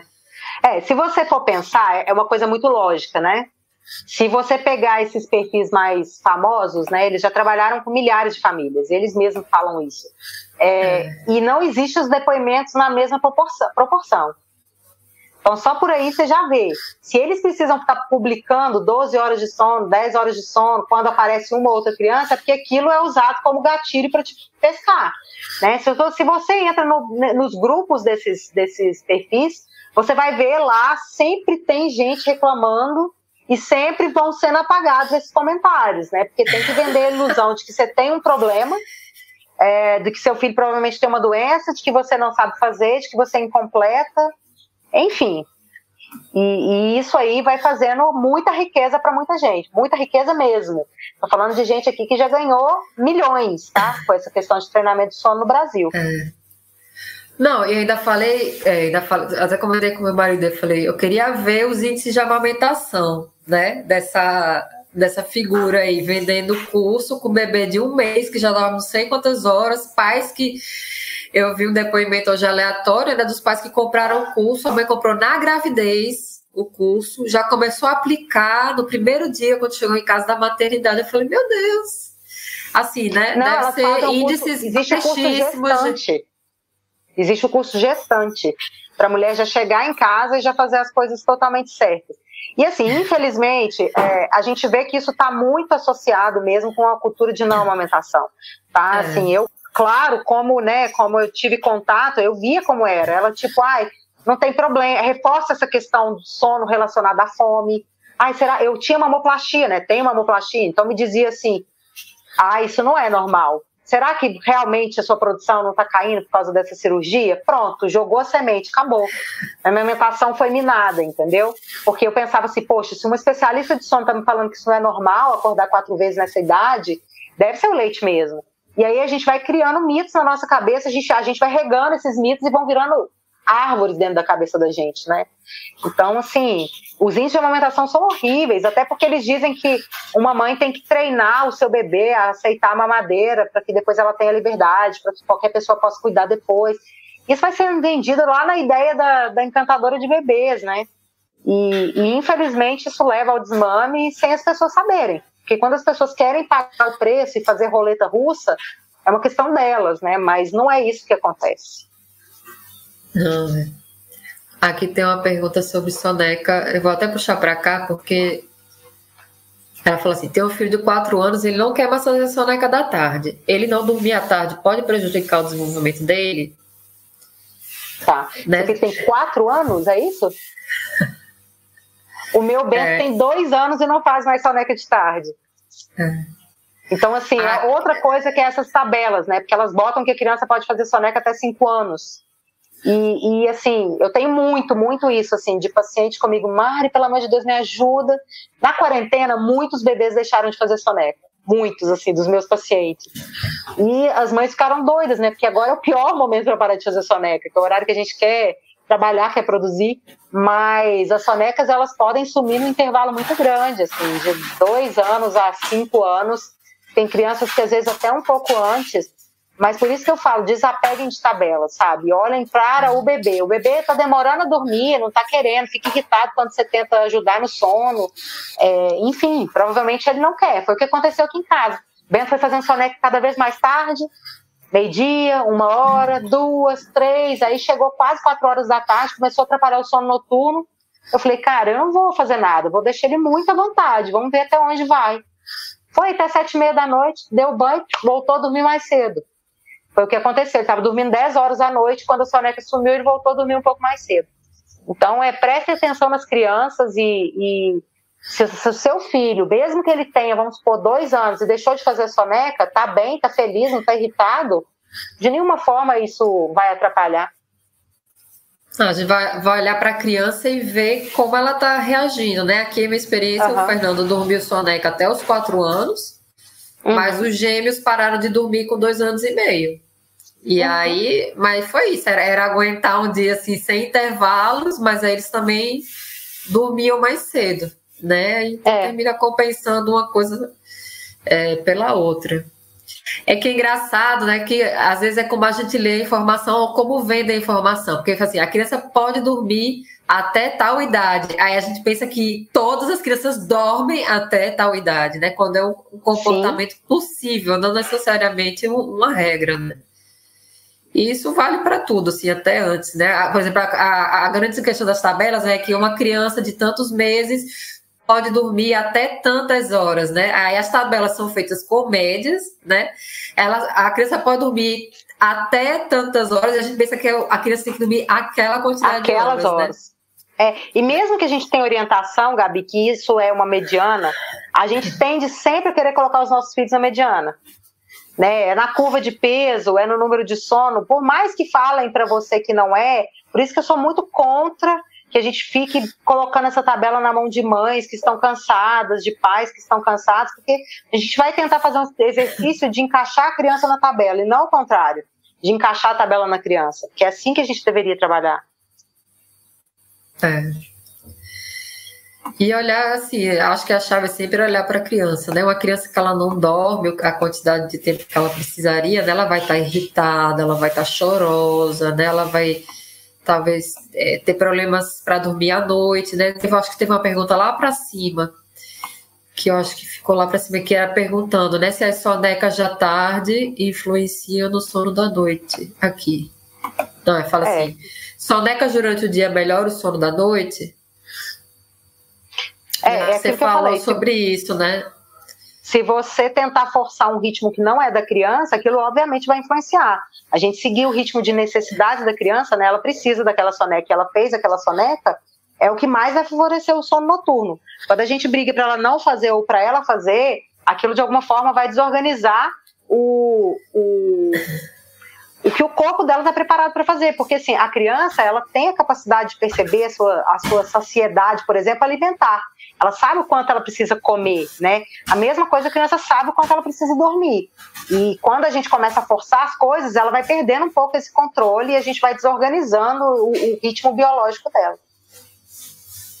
É.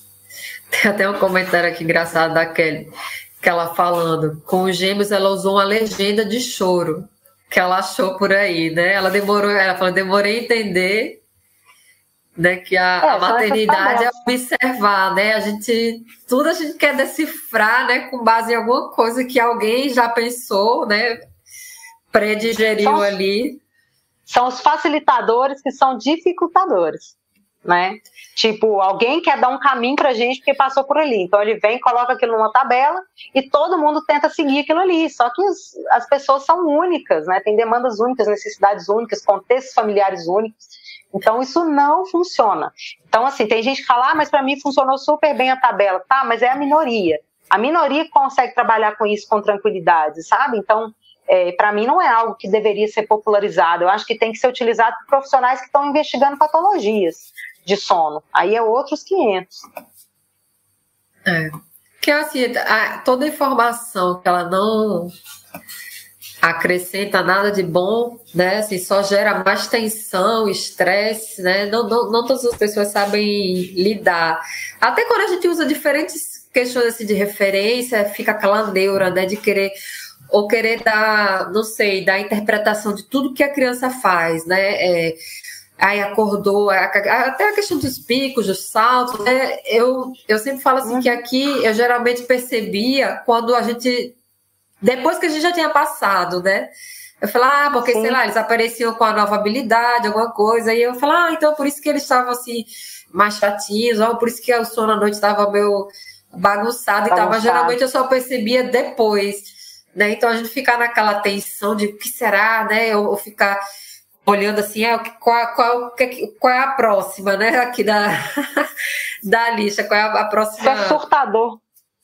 É, tem até sendo... aplicativo, Gabi, tem é. um aplicativo, né, que avisa a mãe, em três dias o seu salto está chegando. Em quatro dias. Gente, isso é de um. de um surto sem igual. É, porque a gente termina assim, se estressando de forma antecipada, e às vezes a criança não não é assim, né? Tão evidente, ou vai ser Sim, mais pra frente. Tem paciente que a mãe nem antes. percebe. Que a mãe nunca percebeu, assim, ai, Mário, eu nem acho que esse negócio de salto e pique existe. então, assim, cada família tem um, né? A gente tem que parar de ficar. A informação, Gabi, ela é maravilhosa, mas eu acho que ela também pode ser um grande confundidor, porque é, a gente começa a buscar coisas ali que nos desconectam daquilo que a gente é capaz de fazer sozinho, né? Te tira todo o protagonismo, toda a capacidade de olhar, entender, compreender uma criança. Então, eu vejo muito isso, essas tabelas como um muro, um muro que se ergue entre as famílias e os seus filhos. Né? A gente não consegue olhar para a criança enxergar o que ela quer, porque tem uma tabela me dizendo o que ela precisa. Quando, na verdade, é só prestar atenção na criança. Claro que não é tão simples assim, né? Um bebezinho pequenininho pode ser mais difícil. Mas é uma relação de construção. A criança demanda, eu erro, erro um dia, dois, três, no quarto eu vou acertar. E é assim que eu vou estabelecer o vínculo e aprender a corresponder meu filho. É, é errando entre erros e acertos. E essas tabelas tentam dar para gente um caminho pronto, que você não vai precisar errar nunca, e aí você sai errando é o caminho todo. É, exatamente. Eu acho que isso é uma das piores coisas, né? É, achar que a gente não pode errar, o que não deveria errar, né? Quando vai esse erro acerto aí, tentativa erro, a gente vai passar por esse processo, né? Mas para aprender a ler a nossa criança, né? Não que uma uhum. tabela é, diz que é que às vezes não tem nada a ver com a nossa criança, mas a gente pensa é. que tem que ter a ver para né, enquadrar a criança ali naquela tabela e deixa de olhar para a criança na individualidade. Passaram para mim uma tabela quando o Bento era piquititico, que ele tinha que dormir quatro sonecas de duas horas cada uma durante o dia. Uhum. Tá? Quando ele tinha dois meses. Sabe quanto durava a soneca do Bento? 27 minutos. Cravado. 27 minutos. Ele dormia, era o tempo de eu lavar as louças que está na cozinha e voltar correndo.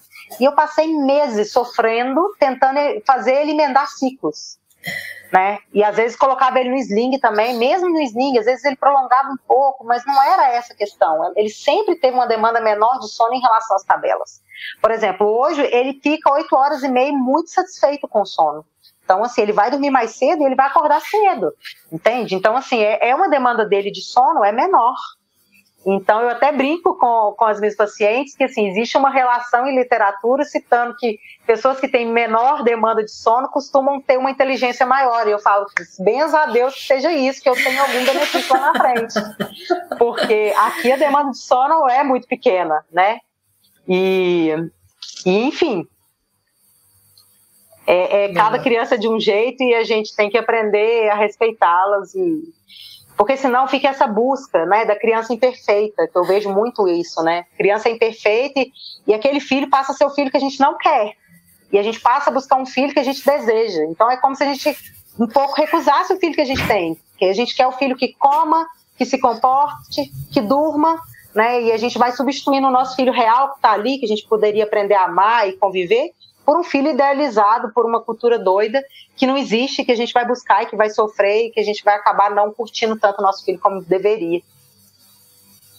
Às vezes gerando traumas, né, e coisas totalmente desnecessárias, né, por não Sim. aceitar assim a realidade, porque acho que é o, o resumo de tudo é justamente essa questão, né, da adequação das das expectativas do pais ao que é a vida com o bebê, né? Que eu acho que a nossa sociedade, a nossa cultura perdeu muito isso, né? A gente tenta de todas as formas adequar o bebê ao nosso ritmo de vida, é, quando na verdade, principalmente nesse começo, né, devia ser o contrário, né? Nós que deveríamos adaptar o máximo possível, né, dentro da nossa realidade, ao ritmo e às necessidades do bebê, né, para que essa transição da vida intrauterina para extrauterina fosse mais suave, né? Aham. Uhum. Mas é isso. Mari, eu sei que a gente poderia passar é, muitos muito tempo muitos falando aqui, porque é tema que não acaba mais. É, mas assim, vamos encerrar por aqui, porque nós precisamos dormir também, né? Precisamos. E, a, e amanhã um o, o, dia começa. Mas só assim, antes da, da gente terminar, Fala um pouquinho do seu curso, né? Que você tem um curso, é, para quem não sabe, a Mari tem um, curso é, que é voltado para os cuidadores, né? As mães que estão se preparando para voltar ao trabalho, que vão deixar os bebês com o cuidador, é, pode ser, né? Às vezes é um membro da família, às vezes é um profissional, um profissional contratada. E no seu curso você tem um módulo só sobre sono infantil. Sobre né? sono. Tem. É, o curso está com as inscrições abertas até amanhã. É, temos seis vagas ainda, então quem tiver interesse. É, eu falo sobre tudo um pouco, Gabi. Ele é específico para crianças, né? Quem tem crianças de 0 a 3 anos.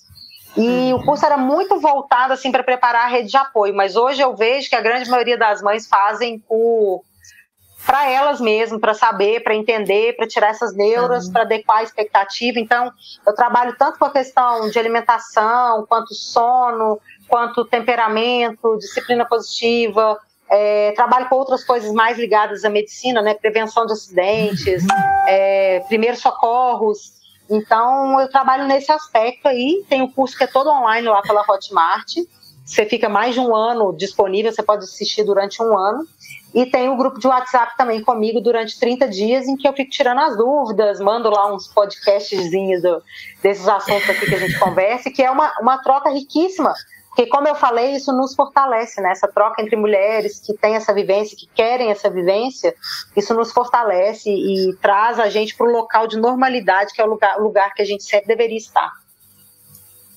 Tá bom, então assim, para quem tiver interesse, né, então inscrições até amanhã, aqui quando terminar a live eu vou colocar, né, disponibilizar o link, é, vou, qualquer coisa eu coloco lá no Instagram também, então até amanhã, né, para essa turma, você normalmente é, abre uma vez por mês, né, e às vezes nem todos os meses consegue abrir, então aproveitem agora que vai começar a turma nova, né? Então é interessante ver essa necessidade que existe, né? O, o curso começou com um propósito e hoje termina é, cobrindo outras necessidades das próprias é. mães, né? De sempre, é, mas melhor... sempre somos nós as mais interessadas, né? Sempre somos nós. Assim, eu falei que foi doce ilusão eu achando que as outras pessoas estariam tão preocupadas e dispostas que nem as mães. E, e realmente foi isso que aconteceu.